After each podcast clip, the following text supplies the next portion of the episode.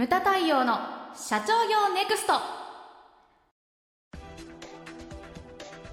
皆さんこんにちは。ムタ太陽の社長業ネクスト。番組ナビゲーターの奥脇彩です。太陽さんよろしくお願いします。はいよろしくお願いします。はい太陽さん、はい。えー今回のテーマはですね社長として組織の病を見るというテーマです。はいまあ組織のまあ病まあ問題ですよね。んで組織の問題っていうのはもう尽きることがないですね。うん、そうですよね。人人ですもんうね、んそうなんですよ、で大きく分けて2つやっぱりありますよね、なるほど。2つに分けられる、もうもう、はい。もうもうざっくりですけれどもうん。社長が介入すべき問題と介入すべきでない問題、なるほど。その分け方。はい、はい。んそうなんですよ。で、まあ、ハセディと打ち合わせシートにはですね、はい。この問題は後回しせず潰しておいた方がいいと考える問題の基準はありますかと。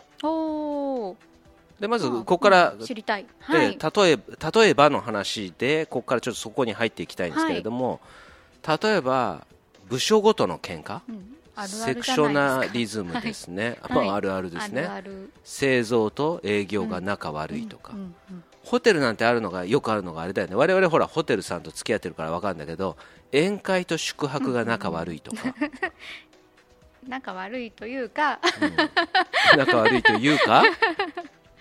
まあそれぞれ主張があるっていうことですよね。そうなんだよね、ではい。あのそれも 景気によって全然変わってくるからあさ確かにそうですよね、あのだからコロナ前なんてひどかったよね。うんインバウンドでもう宿泊が足りないって言ってもうすごかったじゃないですか。で宴会はねその仕事としてやってんだけれども、その宿泊の方が宿泊料上げろ上げろみたいな、ね、その部門間の戦いがあったりあとか。りますようん。ね、でコロナではい。それがパタッとなくなると、すいません。値段下げますからみたいな、えーみたいな。そう、まあ、我々一緒に仕事してるからあんまりそういうね こと言っちゃ言っちゃいけないんだけどそういうのがね、はい。まあ、はい。ありますよねどこでも。我々はそれに振り回される方ですからね。はい。ありますね、うん。まあ、セクショナリズム。これは僕はですね社長がお社長以外にこれは介入できないと思うんですよね。まあ確かに。これはそうだと思うんですよ、でこれいろいろあって次ハセディが書いたのが現場でのいじめ。はい。これもね。現場でのいじめ。うん。これはどうかというと僕はね部長レベルがやるべきだと思うんうですよ。部長レベルです。はい。では次が家庭の問題を会社に持ち込んでいると。ええこれってどういうことですか？どういうこと？これだからほらななんていうかいろいろあると思うんですよね、はい。ななんちゅうんですかね。そのた例えばほら家庭でちょっとその夫婦間で揉めてて、うんうんうん。機嫌が悪いと。あそういう。で 私もあったから言えないんですけど 言えないんですけどん。一、回そのまだ役職もついてない頃でしたね、はい。当時え当時えっ、と熊谷さんは何だったのかな役職。部長だったのかあそうなんですね。ほうほうほうほう呼ばれてはい「お先」って言って帰ったと思ったら携帯が鳴るから何だと思ったら熊谷さんで「今時間あるだろう」って言われて「あ大丈夫です」って言って「ちょっと飲みに行くぞ」って言われて神田駅に連れてかれて6時過ぎだったんですけれども「お前最近何かあっただろう」って言っていや何もないですけど嘘つくなみたいな感じから始まって 実は実は離婚しましたと。あその時ですね。そう。うん。うんでお前の言葉が最近トゲがあるみたいな。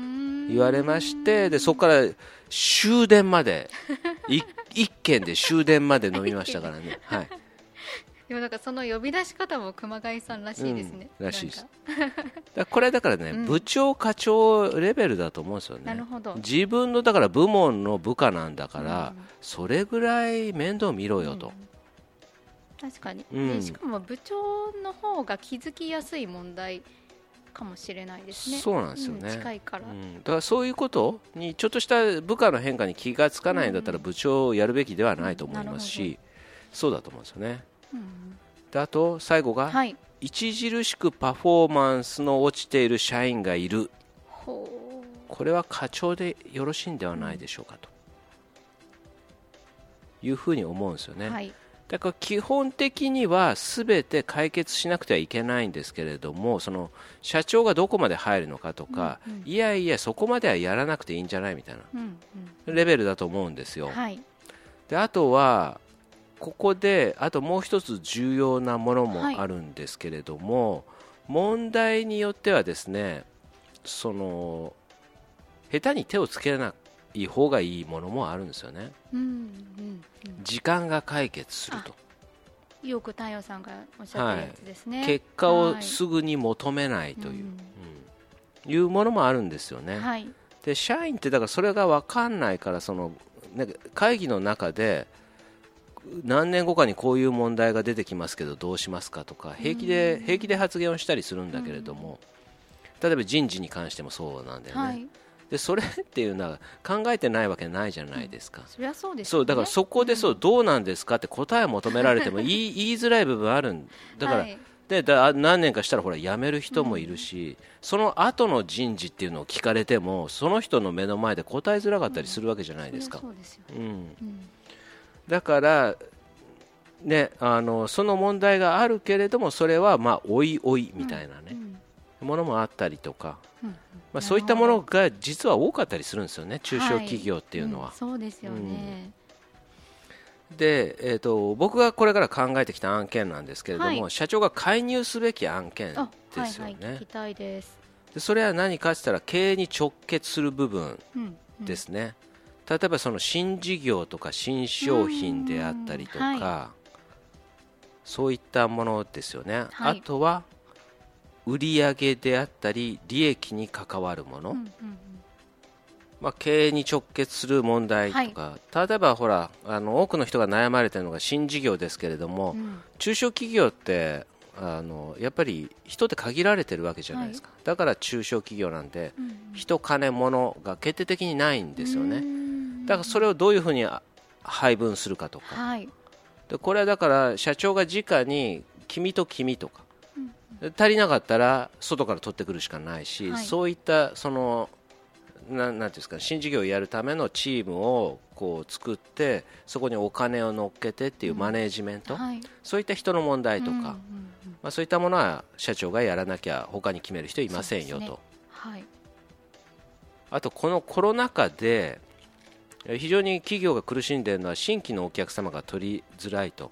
うん。で、えー既存の囲い込みをするお客様とかも結構、まあ、企業としてね非常に多かったサブスクが流行ったりとか、はい。そうね。うん、と思うんですけれども、はい。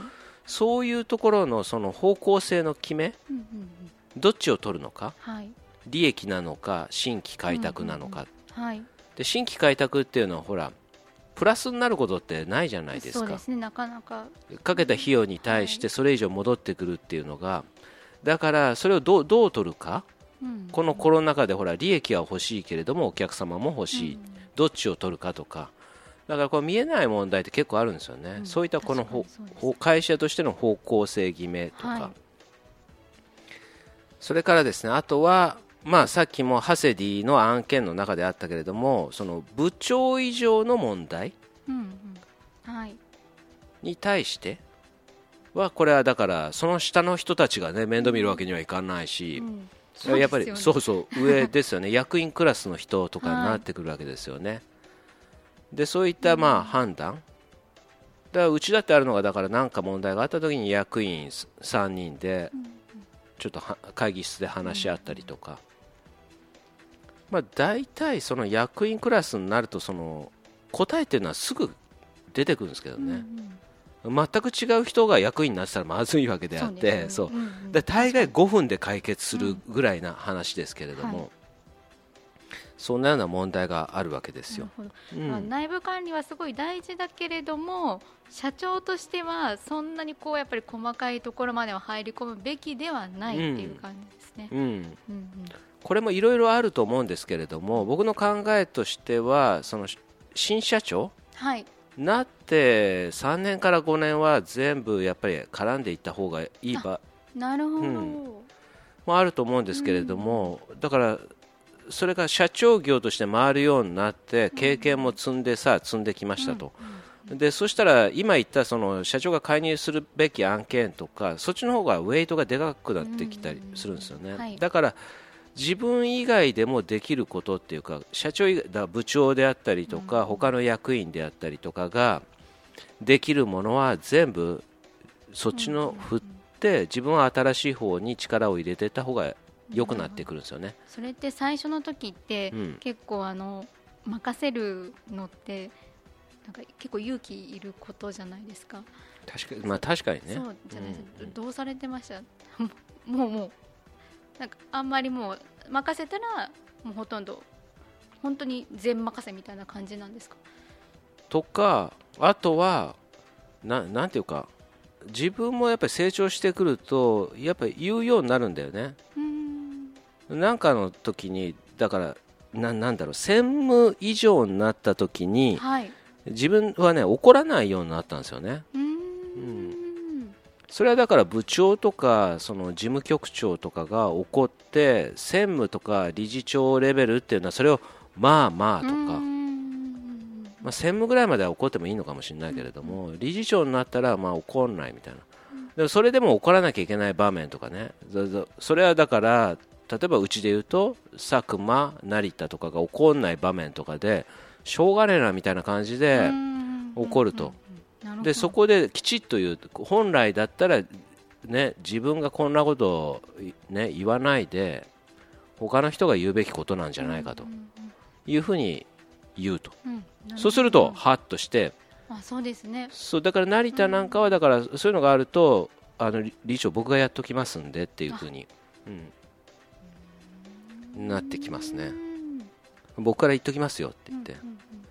いうふうになりますよね最初はそういうところもきちんとこう言葉で伝えていってっていうそうところそうなんですね、でだんだんだんだんそれがだんだんだん形になってくる、うんううんんっていうのがあるんですよね、まあまあいろんな問題あると思うんですけれどもね、うん組織の病はいまあなんかねご質問とかあったらねまたねぜひぜひ、はいお寄せいただけたらというふうに思います、ムタ対応の社長業ネクストは全国の中小企業の経営実務をセミナー書籍映像や音声教材コンサルティングで支援する日本経営合理化協会がお送りしました。今回の内容はいかがでしたでしょうか？番組で取り上げてほしいテーマや質問などどんなことでも番組ホームページで受け付けております。どしどしお寄せください。それではまた次回お会いしましょう。